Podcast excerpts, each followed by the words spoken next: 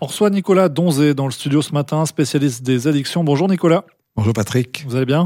Toujours. Toujours. On va parler euh, de dépression aujourd'hui. Oui, parce que, bah, comme j'avais dit la semaine passée, on, est dans un monde où on a des murs, hein, et, c'est vrai qu'on devrait un peu poser la réflexion sur cette maladie qui est terrible.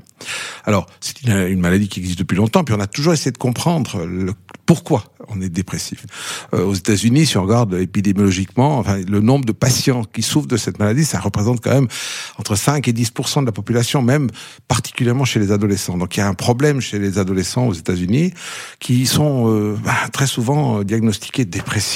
Alors finalement, la dépression, euh, on la traite, on la traite avec euh, des médicaments, des antidépresseurs. Et le problème, c'est que l'antidépresseur, ben, est-ce que ça fonctionne? Mhm. Alors, euh, comme toujours en science, on doit accepter de remettre en question des choses, on doit accepter de repenser sans tout jeter. On ne doit pas jeter le bébé avec l'eau du bain, on doit se poser la question, finalement, est-ce que ça fonctionne? Alors, euh, la question d'abord qu'on doit voir, c'est à quoi servent les, les, antidépresseurs? Ben, finalement, ils traitent les symptômes. Vous êtes triste, vous mangez pas, vous avez peur, vous voulez vous suicider, vous êtes euh, sans capacité d'avancer. L'antidépresseur semble calmer ces symptômes-là. Là, c'est efficace. Ça semble. Il y a pas mal d'études qui reviennent un peu là-dessus, on va dire un mot, mais ça semble. Disons en tout cas, quoi qu'il en soit, entre le moment où vous le prenez pas et le prenez, pendant quelques minutes, vous êtes mieux. Maintenant, la question, c'est que ça n'a pas l'air de durer.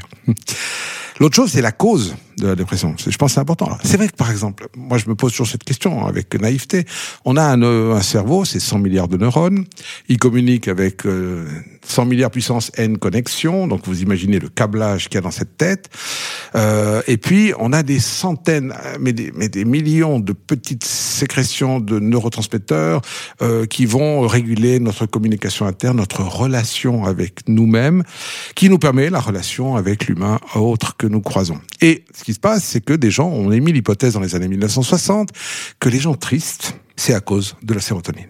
Alors là, je suis que biologiste, mais je me dis, ça paraît quand même surprenant que la nature ait favorisé une telle faille dans le système. C'est pas un système informatique, le système humain. Mhm. Et la nature ne l'est pas euh, informatique. Donc, euh, bon, alors ils sont partis sur l'hypothèse sérotonine.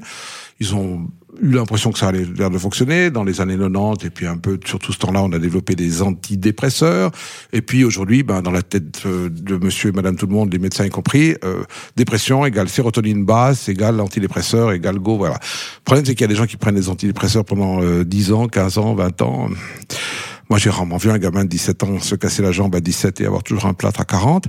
Donc, il y a un problème qui se pose. Ensuite, ce qui se passe, c'est qu'il y a des tas d'études qui commencent à montrer que les antidépresseurs, dans certains cas, peuvent augmenter le risque de se suicider. Il y a certaines études qui commencent à montrer que peut-être chez les adolescents, ils ne sont pas utiles. Si on regarde des patients traités ou non, ça n'a pas l'air de fonctionner.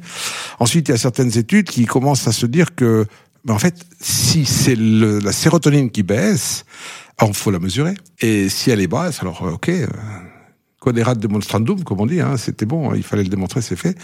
Euh, le problème, c'est que non. On a essayé de mesurer cette sérotonine et ses métabolites et, et plein de molécules qui pourraient être indicateurs d'une baisse de sérotonine chez les patients dépressifs versus des patients non dépressifs.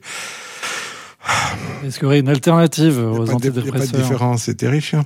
Donc, il y a des... Alors, de nouveau, euh, si on repart dans l'idée que la médecine, euh, c'est primum non nocere, donc d'abord ne pas nuire, il faut peut-être se poser la question. Alors, une chose qui semble de plus en plus admise, c'est que la psychothérapie, c'est le meilleur des moyens. Donc ça veut dire que dans un premier temps, mais après je suis pas psychiatre, hein, euh, enfin, mais ce qu'il y a, c'est qu'il faudrait plutôt travailler sur pourquoi tu vas mal qu'est-ce qui va pas dans ta vie. Ensuite, euh, euh, les pères du désert et d'anciens philosophes disaient que euh, il faut jamais, quand on est dans un bateau, se perdre dans les vagues que le bateau fait derrière, mais il faut regarder celles qui risquent d'arriver devant. Donc il faut pas se noyer dans notre passé. Il est, il est passé, c'est fini. On peut plus rien changer.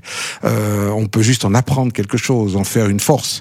Mais il faut voir le futur et puis se dire qu'on est toujours capable, qu'on est compétent, qu'on a des capacités.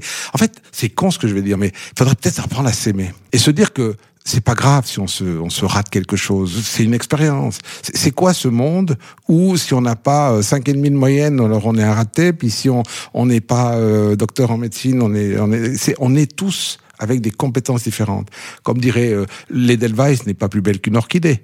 Hein, pourtant, au niveau de l'évolution, c'est deux, ces deux plantes qui sont totalement euh, à l'opposé, puisque une, elle est vraiment presque primitive, et l'autre est totalement moderne, puisque c'est presque le sommet de l'évolution des plantes. Ben, elles sont toutes les deux belles. Et ben, on est tous des, des plantes, quoi. On est des belles plantes. Très belles. Merci beaucoup, Nicolas.